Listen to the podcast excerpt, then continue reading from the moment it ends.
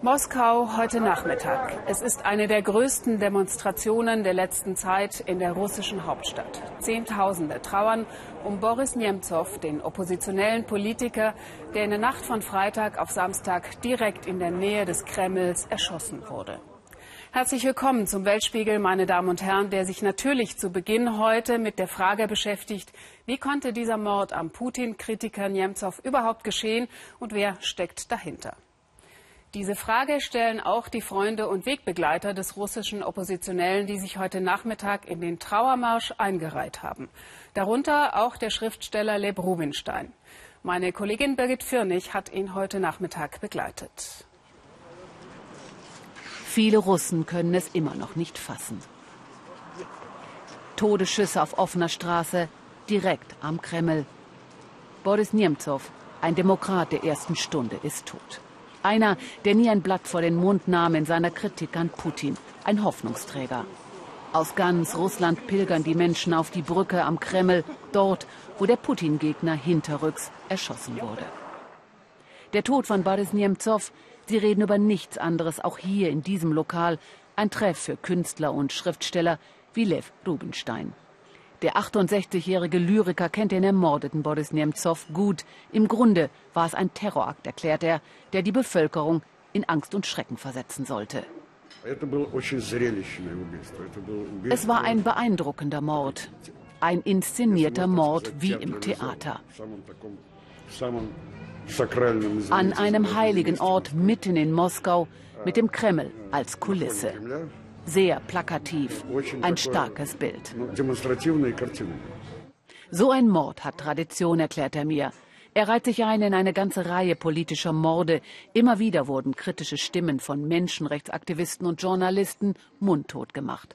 Aufgeklärt wurden diese Verbrechen nie. Es war geradezu ein Vorzeigemord direkt vor den Augen des Kremls. Die unbequeme Journalistin Politkovskaya wurde an Putins Geburtstag ermordet. Dieser Mord an Nemtsov erinnert mich an eine Katze, die ihrem Besitzer eine erwürgte Maus vor die Füße legt. Dieses Mal ein Auftragsmord, der Zehntausende auf die Straße treibt. Sie sind gekommen, um am Trauermarsch teilzunehmen. Helden sterben nie. Diese Kugeln gelten uns allen, steht auf ihren Plakaten. Der Mord an dem prominenten Putin-Kritiker hat in Russland große Bestürzung ausgelöst. Nemtsov starb für unsere Zukunft, mahnen die Demonstranten. Er kämpfte für ein freies Russland. Und diesen Kampf setzen wir hier heute fort, erklärt Lev Rubenstein. Der Verlust für die Demokratie sei zwar groß, aber Nemtsovs Tod habe die Menschen wachgerüttelt. Wir haben uns hier versammelt, um den Moskauern und der ganzen Welt zu erklären, dass wir ein Recht auf ein besseres Leben haben.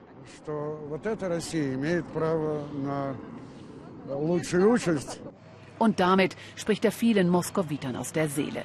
Wir sind gekommen, nicht weil wir hungern, sondern weil uns die Luft zum Atmen fehlt, erklären sie. Ich bin gekommen, um Boris Nemtsov zu gedenken, der gestern von der Führung, davon bin ich überzeugt, umgebracht wurde. Wir sollen eingeschüchtert werden, doch um zu zeigen, dass wir keine Angst haben, bin ich hier. Wir werden weiter voranschreiten und an Menschen wie Boris Nemtsov denken und ihnen nacheifern, unsere eigene Meinung zu haben. Boris Nemtsov wollte eigentlich heute in Moskau gegen die Ukraine-Politik der russischen Regierung demonstrieren. Dazu hatte er seit Wochen aufgerufen. Immer wieder hatte er Putins Politik als zerstörerisch gebrandmarkt und gehofft, dass der Funke der Revolution vom Maidan auf Moskau überspringe, erklärt Rubenstein. Wenige Stunden vor seinem Tod soll Nemtsov angekündigt haben, einen Bericht veröffentlichen zu wollen, der die direkte Beteiligung Russlands am Krieg in der Ukraine beweise. Jetzt kann sich Rubenstein nur noch von ihm verabschieden, wie viele seiner Wegbegleiter. Hallo? Ja, und am Tatort sind auch heute Abend noch viele Trauernde versammelt. Udo Lilischkis ist für uns vor Ort. Udo, es ist ja ein Überwachungsvideo aufgetaucht vom Tatort. Bringt das die Ermittler irgendwie weiter? Es wirft viele Fragen auf. Es stammt aus einem Hotel etwa 300 Meter entfernt und es zeigt, dass ein Reinigungsfahrzeug neben dem Zoff herfuhr. Dann fielen wohl die Schüsse und der Täter vermutlich lief zu einem Fluchtwagen und fuhr davon. Erstaunlich ist, dass das nie erwähnt wurde von den russischen Ermittlungsbehörden, obwohl hier hinter uns die Kameras des Kreml gerade mal 100 Meter entfernt sind, eine andere vielleicht 50 Meter hier in einem Laternenpfahl. Es muss unzählige, recht scharfe und nahe Aufnahmen geben von dem, was wirklich passierte. Das macht viele hier ratlos, denn die Behörden haben eine Belohnung für wertvolle Hinweise ausgeschrieben. Und was auch erstaunlich ist, Nemtsovs Freundin, eine junge Ukrainerin, äh, ist wohl immer noch äh, in den Händen der Ermittler. Sie hat ihre Familie angerufen in der Ukraine und sagt, ich darf hier nicht weg. Sie soll jetzt bis Mittwoch in einer Wohnung hier festgehalten werden, heißt es. Und die Menschen hier auch auf der Straße diskutieren recht häufig und intensiv, warum das alles? Warum kann diese Frau nicht auch mal erzählen, was sie gesehen hat? Denn sie ist ja die beste Augenzeugin. Die Ermittlungsbehörden selbst äh, sprechen von einer ganzen Fülle von Motiven. Eifersucht ist dabei, äh, Geschäftsinteressen äh, rund um Nemtsovs hm. Firma. Äh, eine Spur führt offenbar zu russischen Nationalisten, heißt es. Auch das prüfe man. Also da ist viel Ratlosigkeit, trotz vieler offenbar scharfer Aufnahmen, die keiner gesehen hat. Udo, ganz kurz noch bitte. Sie mussten ja schon häufiger über Morde an Oppositionellen berichten. Glauben Sie, dass diese Tat hier in Russland einen Stimmungswechsel bewirkt? Es ist schwer zu sagen. Die Menschen konnten heute diesen Trauermarsch abhalten. Selbst Wladimir Putin hat sich sehr betroffen gegeben. Ein Telegramm an die Witwe. Äh, ein russischer Sender hier hat sogar Trauermusik gespielt mit Bildern zu Nemtsov. Das wirkt sehr eigenartig, denn Nemtsov äh, war acht Jahre lang tabu im russischen Fernsehen. Er war ein Oppositioneller, durfte nicht auftreten.